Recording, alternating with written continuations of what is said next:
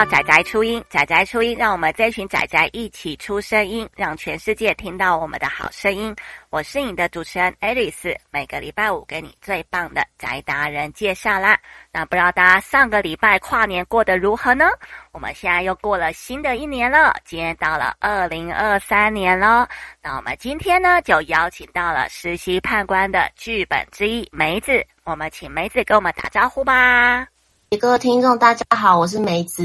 啊，我是实习判官的，对，就是作者之一。他是 他是一个 live bot 解谜游戏，那它有点像这个平台上面有很多很多的作者，那他可能是每一季在做案件，那每一季可能有十个案件，嗯，然后去去做排程这样。然后我目前是写了四个案件，有正式上架的是三个案件，那有一个还正在修正中。哦，那刚刚讲到实习判官是 lie bot，大家可能听到这个有点哈，这个英文是什么意思？那我们请梅子跟我们解释一下，可以吗？可以啊，Liebot 它其实就是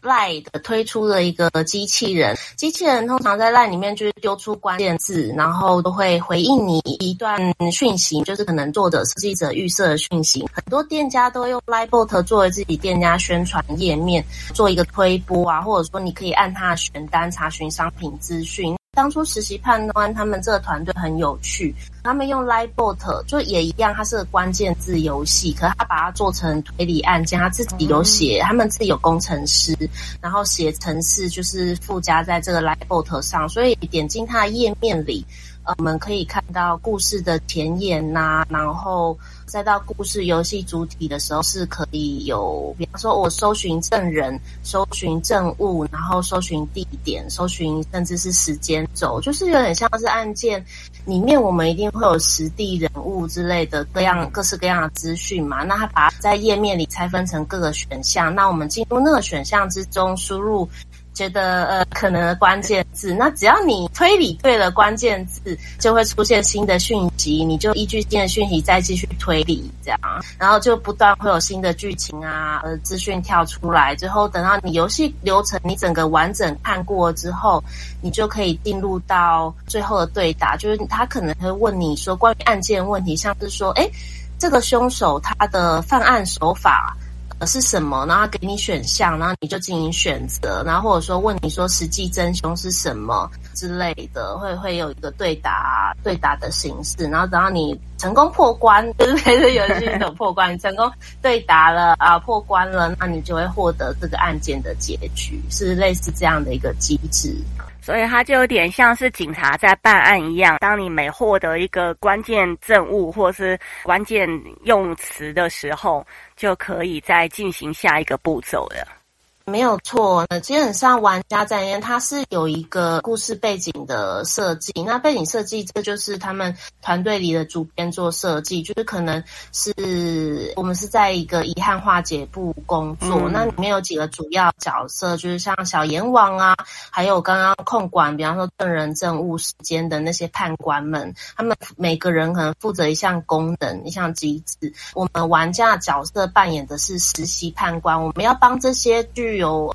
功能，就要具有能力的判官们去推理案件。玩家是这样的一个角色，那游戏设计者的话，就是案件的设计者，就是会，我们会从案件的构思开始。那每个作者呃作风不太一样，因为主编他其实蛮自由的，他没有限制要我们说你一定要写什么样的故事。嗯呃，所以有些作者他可能会用新闻事件，就是真实的那种杀人事件啊、社会案件，然后来做改编。那有些作者像我，我自己是比较走原创风格。我们会把我想要写的题材，呃，去自己想一个推理案件出来，然后构思完之后，呃，因为其实，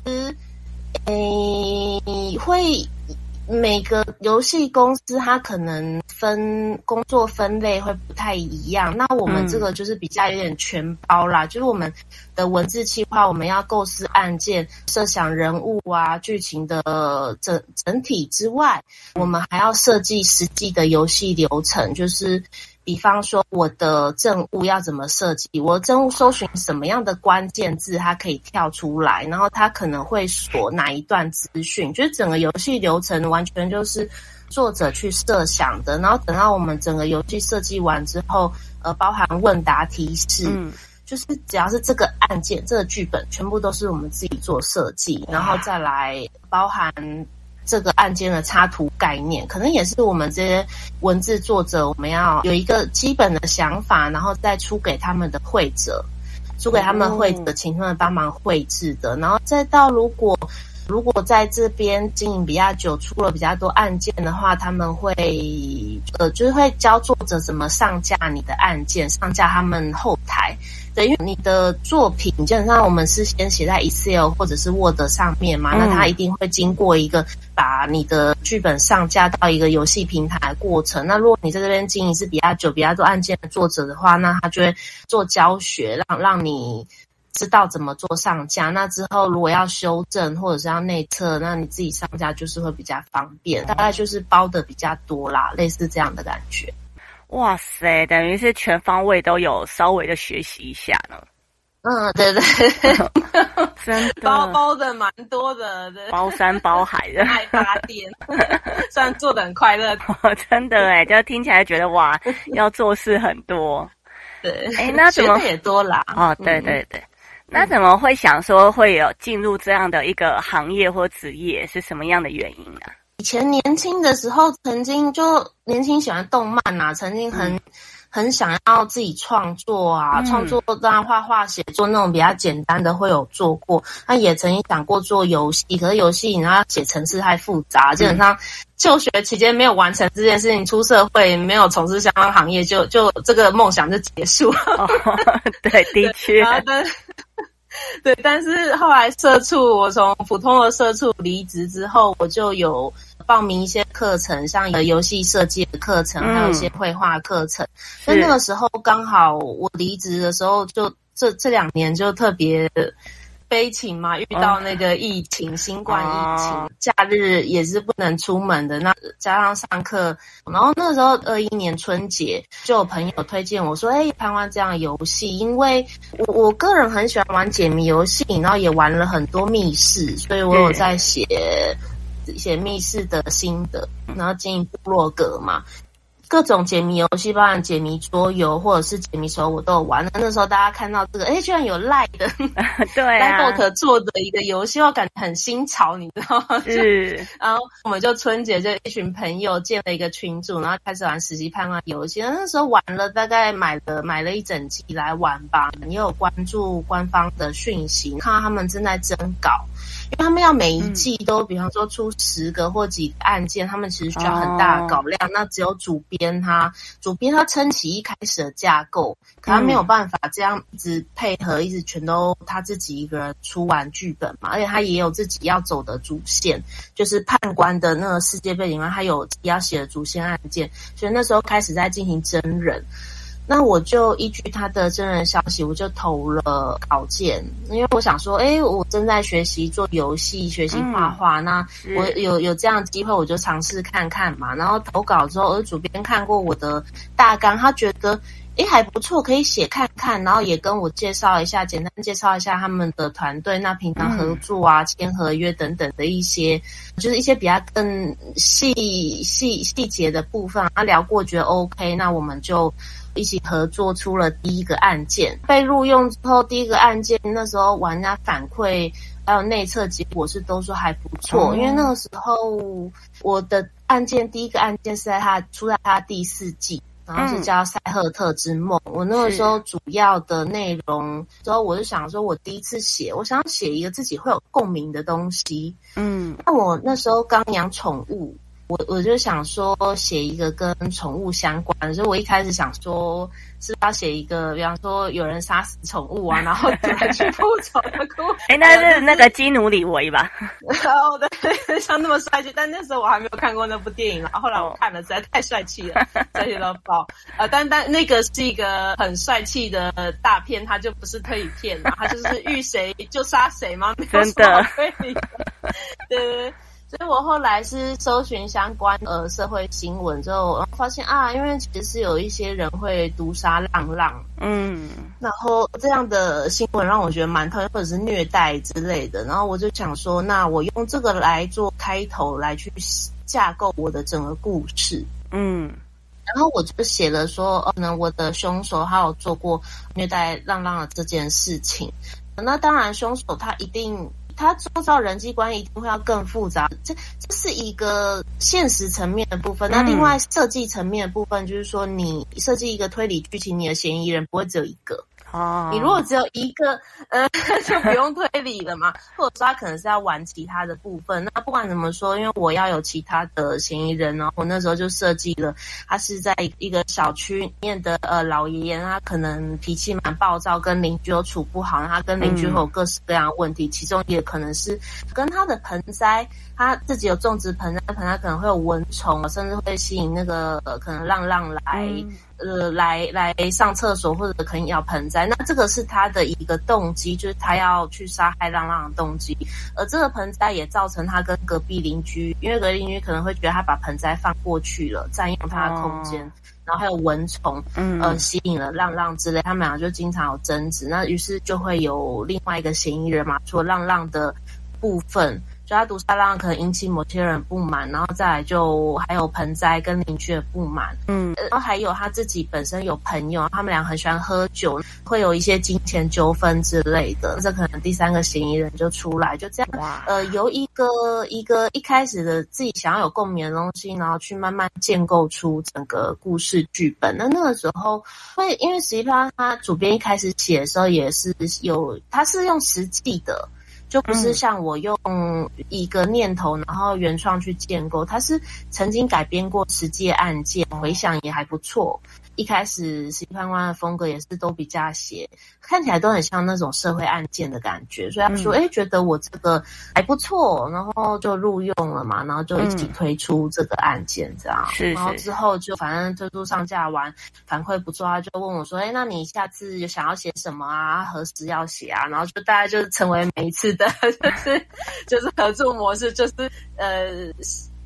预计何时要写要写什么，然后交了大纲，呃，大二审完了，可能要修正或者不要修正。那如果修正完，就进入正式的游戏剧本游戏的撰写。那一样写完就提交给主编啊，然后等到审完啊，修正就内测之后还要做修正嘛。因为有的时候我们自己写设计者想法，有的时候跟玩家想会有点不一样。就我们可能会想很好，嗯、我们觉得哇这样好顺哦，好合理哦，对。然后玩家就会有一种翻白眼。你在说什么？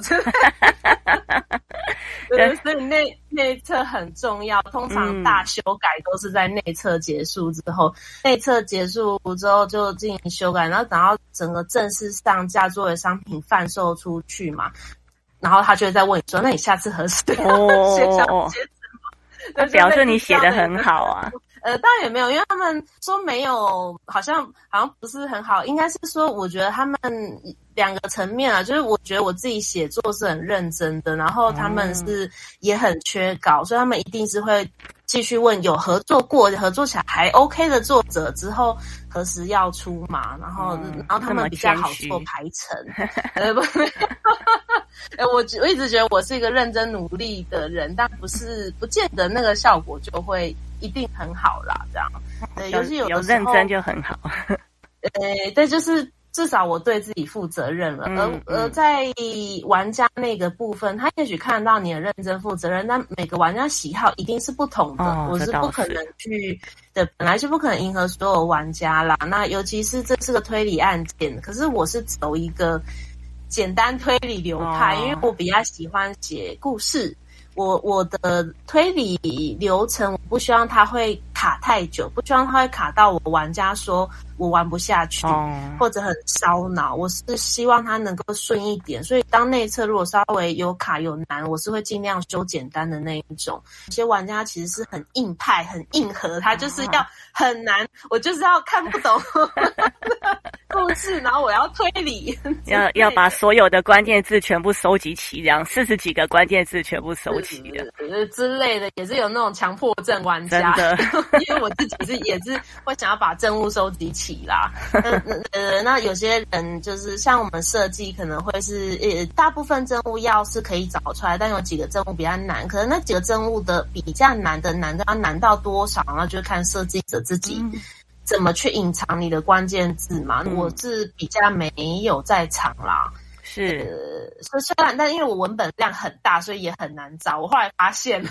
就是我我虽然设计，我觉得很清楚，我会把我的关键字群聚在某个地方，你知道吗？哦，我会希望他发现，哎，这边有关键字，然后玩玩家，因为我希望玩家是可以抓得到我的逻辑，这样他就不会玩那么痛苦。是，就是有点像是。我用我设计者本来游戏设计者就是在跟玩家沟通嘛，嗯，沟通，然后要让自己的逻辑，让自己的故事呈现出去给玩家。那玩家他就是要对频啊，他要对到你的频率，要去推测，或者是甚至通灵猜到你的逻辑。那于是我我的方式都很简密易懂，我就把我关键的群聚大部分啊群聚在一个地方，可是我不可能每个都这样做，一是太简单，二是有时候真的。故事设计我没办法全都塞在同一个地方，我只只是尽量，我觉得这样已经比较简单了。可是因为我文本量越来越大，非常我文本量太大了，所以我后来发现也也玩家也还是很难找啊。就是那个真的，嗯、这你你故事要呈现跟游戏难度的控管非常的困难，我觉得。哦、目前心得是这样。哦，那我们先休息一下，听个音乐，等一下再请梅子继续跟我们分享喽。哦，好的，谢谢大家。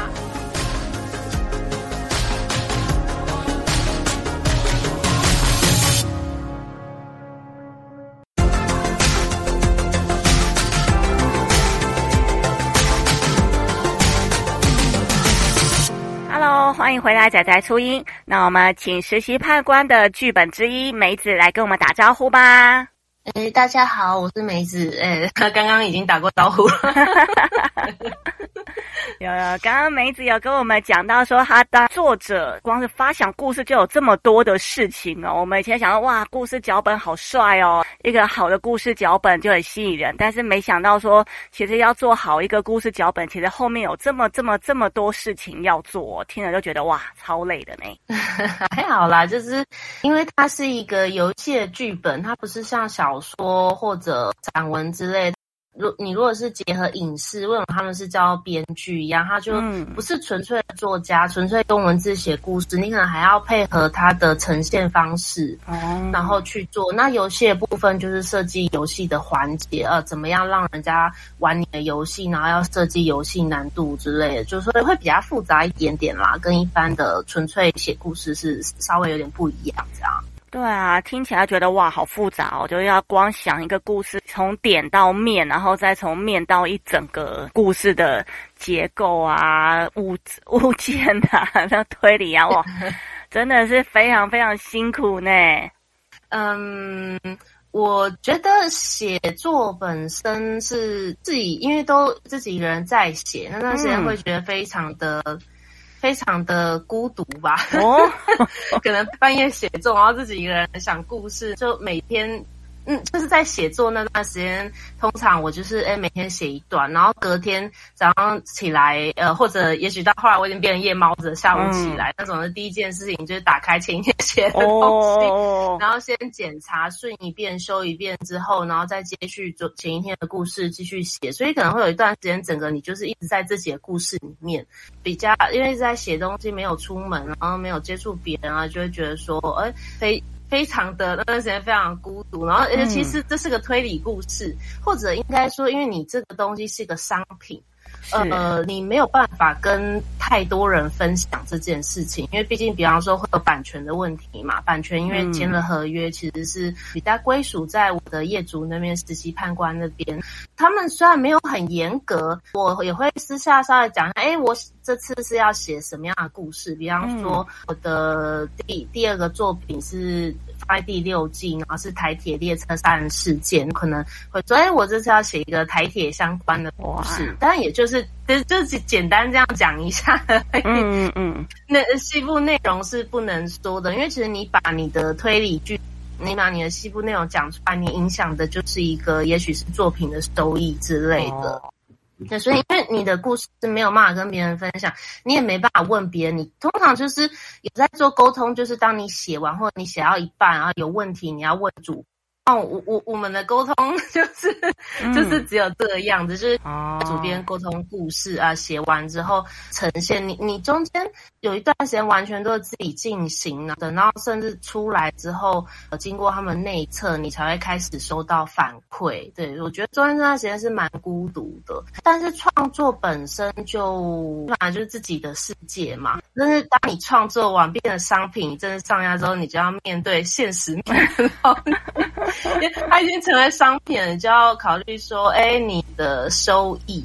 哦，然后那收益就是，比方说收益怎么样造成那个收益，也许会有知名度的问题。像我其实因为是个很，因为我东西写的很细很慢，这是我的优点。可是同时我产量非常不高，加上我也不只是有做实习方案这件事而已嘛。那我也有自己有在上课啊，经营我的部落格，我写我的密室心得嘛。嗯、那然后这样效率，你知道吗？就是做这种件效率真的很重要。就是如果有人想要做这行，我要说你你一定要 hold 好自己的效率，哦、不然就不要做这行。这样了解。对，因为效率不好，又有很多事情可能要做的时候，我非常漫长。那当我的作品量少的时候，其实我很难去提升我的知名度。因为我之前有跟主编讨论过啊，其实大部分玩家他可能是死忠玩家，他是一季一季买，他不是看你作者。嗯，去挑案件买，它通常因为用季买有点像是我一次大量买会比较优惠价。那我如果单案单案买，挑作者买的话，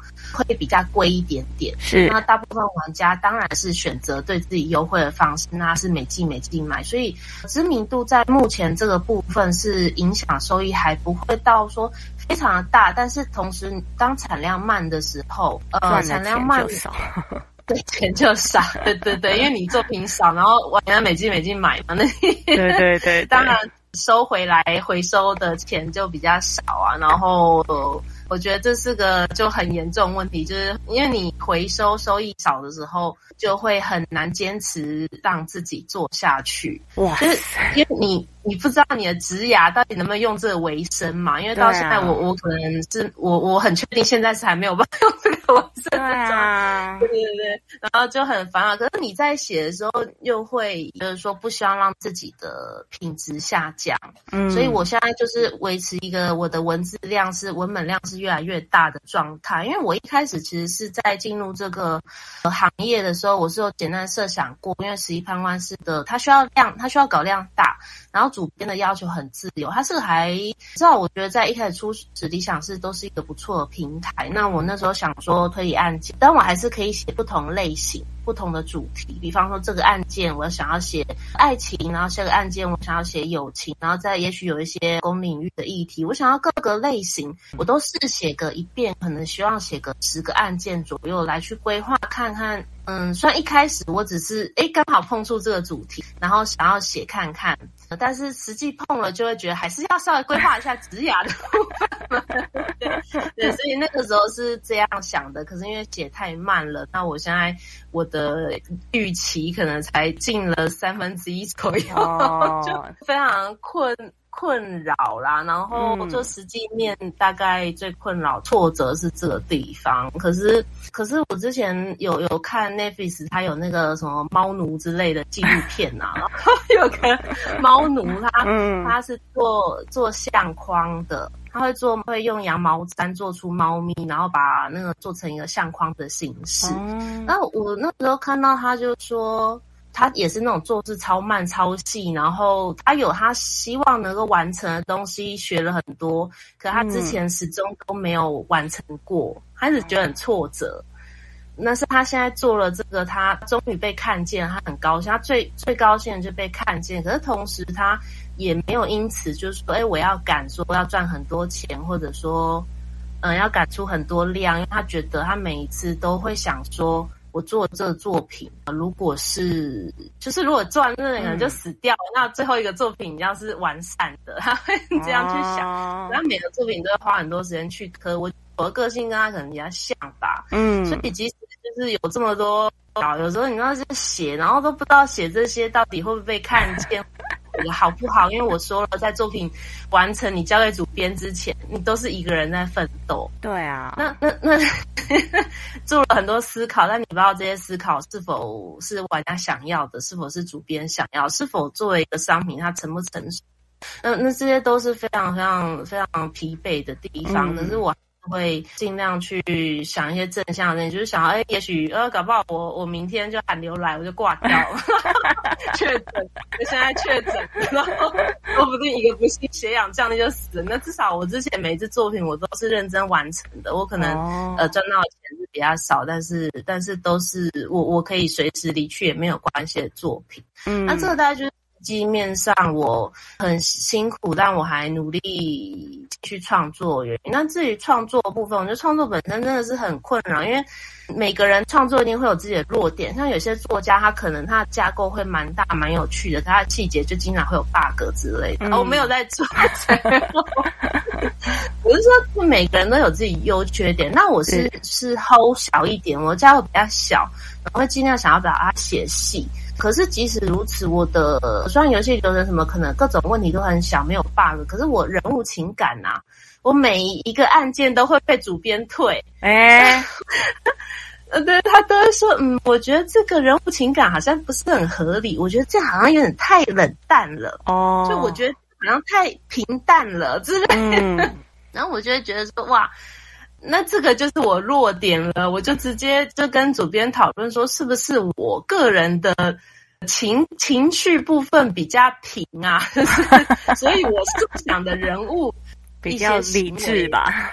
对对对对对，就是比较不会情绪化啦。说白一点的话，就是这样，可能不会有那种很抓麻之类的行为。但是他们可能当玩家内测或者是主编看，他可能会觉得这样，嗯，反而太平静了，不是很合理。对，然后就每一个案件都会被退这个，然后被退这个，他会给给建议啦，会尽量照那个建议去做。可是这个部分是我嗯没有办法理解的地方，会比我之前前面说到实际的或知名度啊、嗯、那些收益去那些可以分析，甚至职涯规划这这种 感情的地方，果然是很工程师思维啊，因为你周遭朋友都是工程师啊。呃，也有可能，但其实我个人是很感性的，我我个人内内在是很感性和纤细，可是因为你知道这样活在这个世界上实在是太累了，所以我我后来是尽量，对对，我后来是尽量让自己去做理性的思考、理性的分析，然后去让自己的想法是能够让别人能够理解，因为我我觉得太感性的人的问题是你可能在你的内心你已经想了十点你很介意的东西，哦。然后抓不住任何一点，那我觉得不论是做一个呃创作者也好，呃，我因为游我是指游戏剧本部分啊，因为如果纯粹写小说、写散文，你可以更更自我一点点。是，可是如果是像这样的一个呃很。追求收益的商品的时候，可能是要更能够跟人家沟通的，所以我会尽量用呃我的理性去沟通。嗯，可能久了这样，因为也出社会，经过社畜的打磨很久了。对，我出社会之后，我身边几乎都是工程师，真的。然后就一一路到了现在，朋连朋友也变成都是工程师。然后 我发现我我越来越跟嗯跟那种情绪化的 那种想象。会很差别，然后尤其是我比较常看影像的作品，我后来年纪大的时候看书可能会看的比较少一点，我会更多看影像化，像电影之类的作品。嗯、他们的人物情感表现方式，其实一个好的作品，它的情感会留白，它不会都很抓马去呈现，它可能是人物的一个表情、一个眼神，甚至一句话，然后就。完满整个故事，那这是很高明的做法。然后我想要做这样的高明做法，那可能问题是我的媒介不一样，我是文字啦，对，或者是我的其实也有可能，毕竟我是初学者，我有时候都想啊，就是这个访谈，我终于够多，好可惜哦。我比较希望自己能够再做更多一点的接受访谈，会有更多东西可以分享。不过初学者也有初学者好啦，就是如果有人想要进入这个职涯，我觉得嗯，就是听了初学者，就是刚进去的这些奋斗。过程，我觉得也也是不错的。那总之也有可能是我的技能还不够，写的不够好，或者是也有可能客群的部分是他可能客群因为是推理案件，他可能会、嗯、会习惯接受是比较明显的情绪，或者是要肢体冲突，他才能够理解说，哎，这这人物怎么会被杀？呃，因为其实毕竟是杀人案件，也比较一个严重的事情啊。如果平平淡淡的就被杀掉，可能 全部都是内心戏一样，然后被杀掉的。对，然后大家大家很问号。对，所以其实是是有各式各样的方式去理解这件事情。就是说我必须要改进这件事情，可是我自己就还是可能 hold 不住。那这个就是很辛苦的。努力的地方，这样了解，这样听起来真是光是每一个要讲说，所有的工作一定是有他辛苦跟需要调整的地方诶，就每个人有擅长跟不擅长的事情吧，这样讲。对啊，就是你虽然很有理想，或者是很有爱，嗯、想要进入这个行业。或者你甚至对自己很有自信也好，其实真正厉害的人，我觉得进去之后，你还是会发现自己的缺点啊，还有现实。嗯、有的时候，现实的潮流，比方说像政治或者或者是大环境的转变，这些都不是我们能够控制。像一开始这一个实习判官，他们因为是文字作品，其实是希望推广到更华文圈的啦。也许我们做一件事情，一个商品，可以让市场。效益最大化是最好的，可是后来发现市场有点变化了，嗯，那就会比较推广不出去，那这是比较可惜。那我们目前就是也是还限缩在台湾市场这边，嗯，啊，不过也有好处啊，就是比方说像我上次写最新已经有上架的第七季的作品《影者》啊，我想说，那我来写一个疫情相关的，嗯，比较台湾一点的故事，我写这个就比较能够触动到玩家的心，因为就是。写这个，我比较像算外包作者，呃，作者之一这样一个身份，那我不会最快收到玩家的反馈。虽然我自己经营部落格，我有特别啊，在上面画花絮，然后在每一次案件下面都要写啊，我有个部落格有画案件画，就大家可以说。就是做一个宣传，一方面是宣传部落格，一方面也是有些东西我没有办法全部都塞在我案件里面，那希望他们可以哎来看看啦之类的。是是。但之前就是都没有玩家来回应过我，对，他们可能会直接回回问卷，是回在实习判官平台呢，是由他们收取地方。结果写了这个案件，可能因为很台湾，然后又又刚好是讲到疫情，所以就终于有玩家说，我觉得他这这案件很棒，然后到我部落格留。言说很期待下一个，哦哦哦，很期待下一个作品。对对对，就是其实锁定你的呃市场，也会有有有不一样的反馈啦。是是是，哇，好酷哦！好，那我们先休息一下，听个音乐，等一下再请梅子跟我们分享哦。好的。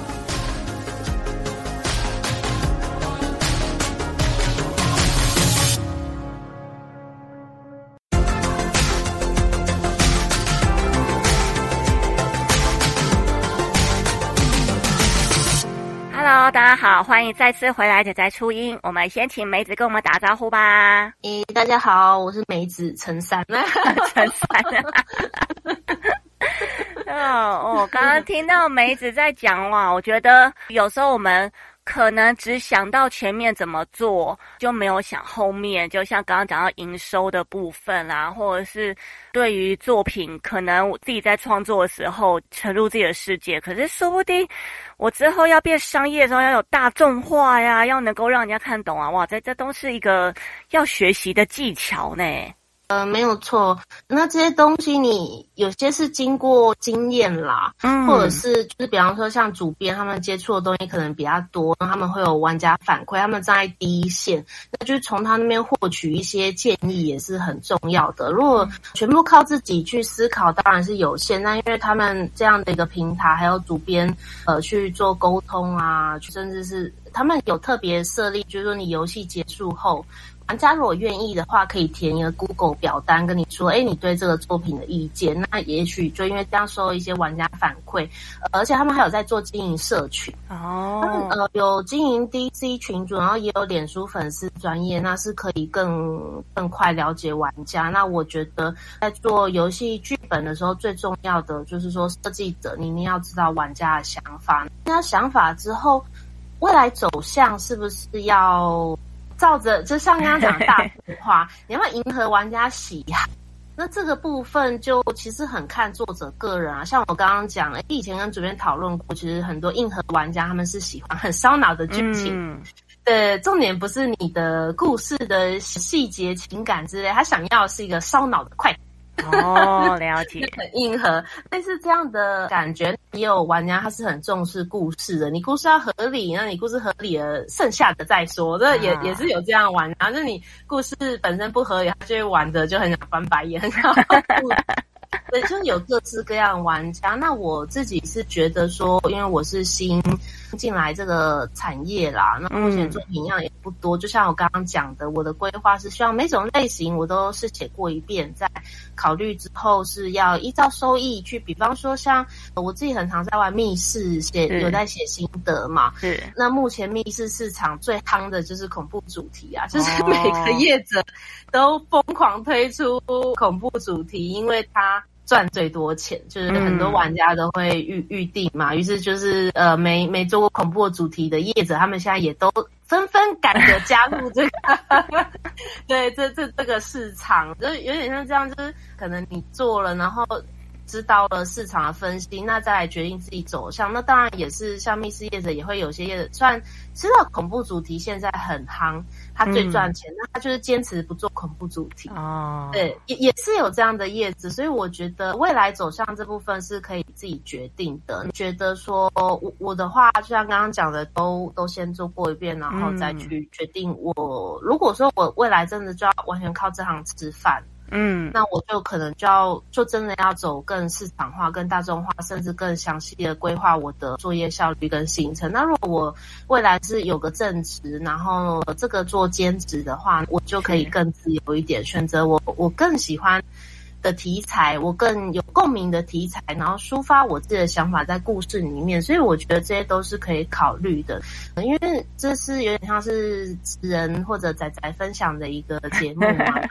那可能也会有人就是听的，其实是他想要知道未来要加入这一行的话，嗯，会会需要哪些？那我自己觉得说，就像我刚刚讲，你可能要先明确知道你是要正职，有个正职，然后这部分做兼职，还是说你是要完全靠接案，就完全靠这类型的工作为生？如果是正职，因为你有有固定的收入来源，哦、是。只要题材你可以更自由，你也不用那么担心玩家反馈，不用那么 就你有个后路啦，因为你有个后路，就比较安心。可是同时，因为你有正职，那你的时间你要怎么去维持你的生产量？对对，你要怎么去安排你的、嗯、你的正职工作跟兼职工作？那个可能就会是时间会是最重要的部分。那如果是接案型的话，时间也很重要，但你可能是要更。重视你的金钱，像我现在有去报名那个 KK 魔法学院，就昆利大大他绘画的课程。其实昆利大大他是一个非常善于经营跟分析的一个创作者，他自己创作功底很好，那他更厉害，就是他的经营模式真的是非常强。像之前讨论过，呃，同学都是会师，然后大家都会讨论。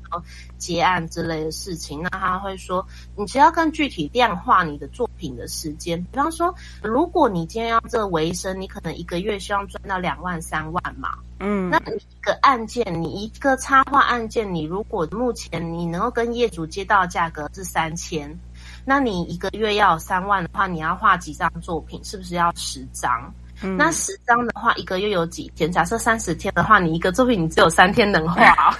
你还要跟业主来回哦，来回沟通修正，甚至是你的接案可能不一定稳定，业主可能不会每个月都发十张案件给你，要更多去跟很多业主接下去研发。那我觉得游戏脚本其实也是，其实游戏脚本可能比较大的游戏公司，他会养游戏企划，他会养文本企划。那很多更多的，他们也许会采用外包的。呃，像实际判官这样的形式，他就是你去投稿，或者是他长期跟你合作，就是有各式各样的方式，但他可能不见得是会养在公司里面的。嗯，对，除非你就是更多工，像我之前说，哎，我我我做的这个可能也有做到游戏上架，那也也要想一些插画的创意之类。像我现在自己有在学画画，那我也有跟我的业主拜托说，哎，那以后我自己的作品呢？呃，这是不是能够自己绘制我的封面？所以我我下个作品是叫密室，那这个作品是结合了我我个人的兴趣，就是我我在这个剧本里面设计了一个密室哦，但是它会有解谜游戏，那玩家除了要推理之外，成分尽量压低一点点嘛，因为两个如果太多，到时候难度 文本量大，玩家可能崩溃，就是。对，然后就是会有谜题，会有简单的谜题，然后简简单的推理故事，然后两者合一。我想试看看这样的类型、嗯、是 O 不 OK？那当然，其实也有别的作者做过啊。就是就是你进之后就会发现，你说有创意呢，很多时候别人都已经做过。哦哦哦，对对对。可是无论如何，你做出来的。还是会会是属于自己的东西啦，我觉得这部分就不用那么强求，说我一定要想到一个从来没有人想过的创意，是这很难。对对，发现这是一个非常难的事情。那总之就是、嗯、就是回来，就是你要么就是做更多，学习更多技能，不然你就是得要去严格控管你的时间，知道你的生产量，你才可能完全靠这件事情为生，或者是你可能要也很会行销宣传。了解，对对对，让大家认识你。首先，你的东西要被认识了。先不说卖不卖，至少人家知道你会会，你以后要做什么都比较方便。我这方面就行销就蛮弱的，因为我先先想把自己时间不够，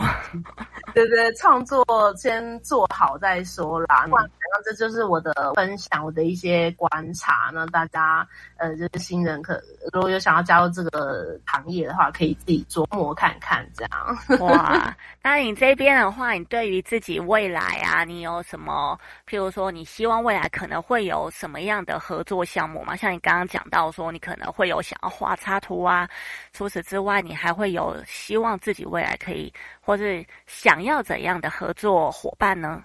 那我会希望自己未来能够就是跟跟朋友合作，自己做个解谜游戏，然后甚至是我现在有学了插画嘛。可是老实说，二 D 插画大家都知道这是一个蛮卷的世界，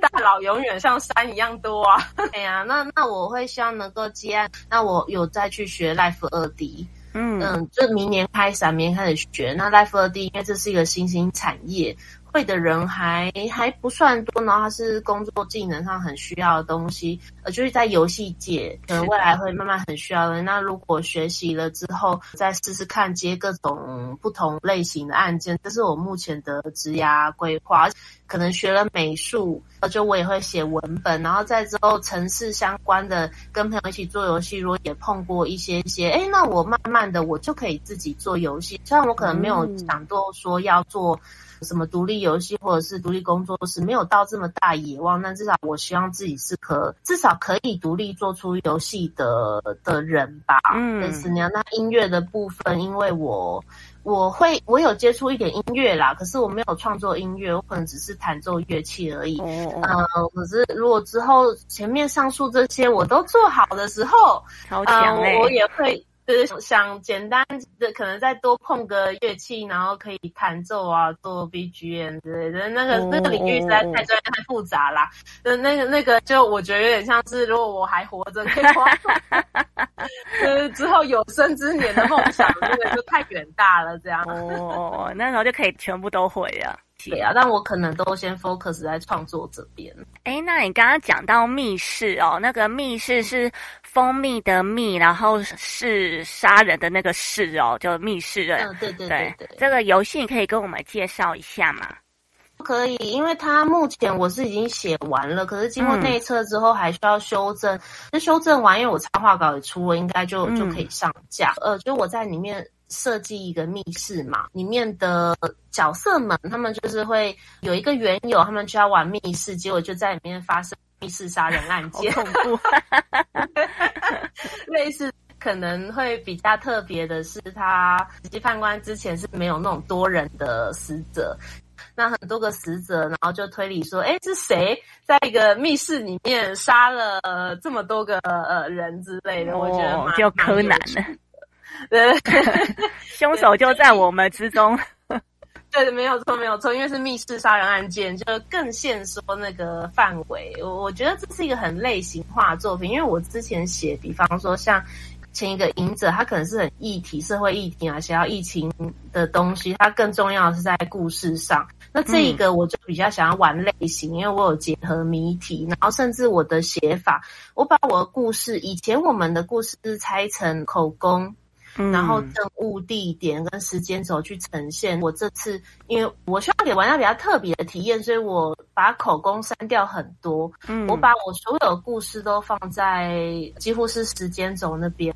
嗯、对，就是比较特别。但嗯，内测的时候就是评价也有点微妙，他们说非常棒，可是因为我全部都。把我文本放在时间轴那边，所以文本量很大，然后会会有点担心玩家他们吃不吃这么大的文本量。可是就是对我而言也算是一个比较多实验手法做，因为我觉得之前的东西我慢慢的我文文本量起来，那我它的基本技能，比方说就是我刚刚讲那种人时地物也已经玩的比较熟悉了。嗯，那我是希望能够开始实验一些东西。对，像这些影者，我我就我个人而言，就是基本它的一些功能我已经用的是比较熟，但当然它新推出的功能没有用啊，因为它的平台团队也会不断推出新的东西。我是说，就我之前熟悉的东西，隐者我已经就是我觉得用的差不多。密室这一个作品，我就会结合比较多呃醒新的做法去做。那当然 因为比较有争议啦，那我会尽量把它修正的时候修的简单一点点。我感觉还蛮好玩的呢。他们说他们内测觉得很好玩啊，可是就很怕玩家，因为比较有一些比较新的做法，怕怕未经训练的玩家可能因此就就觉得呃，就不容易进入啦，因为卡关很严重，因此就不想玩。这是我最害怕的事情，所以我可能会把它修正的，对 就是修正更简单一点，然后才做最后上架的动作。这样了解了解。哎，那我最后想问一下，也就是大家如果今天听完以后觉得你讲的这好像蛮有趣的，也想去玩玩看，或者也想看你的部落格在哪的话，要搜寻什么才能搜到你呢？我的部落格的话，名称叫做留言，就张爱玲她写过一本小说。留言，那虽然你搜寻留言就会出现一首歌啦，不然就是张爱玲小说，好，不然就是什么留言终结者，所以很难搜到我的部落格。所以你可以写留言加密室心得这个关键词，或者是呃你直接在网络 Google 搜寻密室心得，我应该会排序会在前前三、前四个部落格就可以看到这样。嗯嗯，对对。因为我我经营部落格，虽然我看的客群不是很多，因为我不经营粉丝群嘛。我说行销，我的行销非常的弱，我就真的只有写而已。但是因为我写密室心得已经写了要两百篇有咯，就是结合呃实境解谜啦、实境解谜还有 LARP 之类的，那加还是有两百篇或者是超过两百篇了。嗯，所以还是有固定的人去看。那网络你 key 关键字搜寻像密室心得，或者是你留言，就是我播个名称加密室心得，应该是可以搜到我的。那你如果纯粹可以留言，可能就 这个比较难。对对对对对对。然后，如果是你知道每个部落格平台它的 SEO 能力会有差，那我用 FC Two，它的那个 SEO 能力不是很强。如果今天是个很夯的主题，比方说冒险王啊，还是会真女子高校，那你只搜主题名，呃，基本上排前面的一定都是痞客邦。一定是匹克邦的部落格平台，然后你可能就会搜不到我，花点心思 翻好几页，对对，类似这样。就是当你一边做的同时，也一边会分析啦。嗯，对。然后另外就是，如果你要找我的游戏剧本的话，我自己部落格会有介绍之外，你其实就直接搜寻那个实习判官，你会看得到他的官方网页或者是相关的一些宣传，点进去他就会教学说你要怎么玩，呃，怎么购买，甚至实习判他其实固定都会出免费案件，他的方。方式是 Live Bot，那不是每个人都吃这种游戏形式，那就是可以可以搜寻，然后玩过免费案件之后再决定，哎，自己要不要玩这个案件啊，或者说要不要购我的案件等等，就是他他、嗯、的经营经营方很营运类游戏啊，会先让你有个免费的体验，你觉得 OK，你去游玩，我觉得还蛮不错的。好，了解。好哦，好哦，那我们今天因为时间关系，就会先访问到这边了。那今天谢谢梅子，嗯，好的，也谢谢你 给我这个机会参与访问。不会不会，那我们就每个礼拜五再见喽，大家拜拜，拜拜。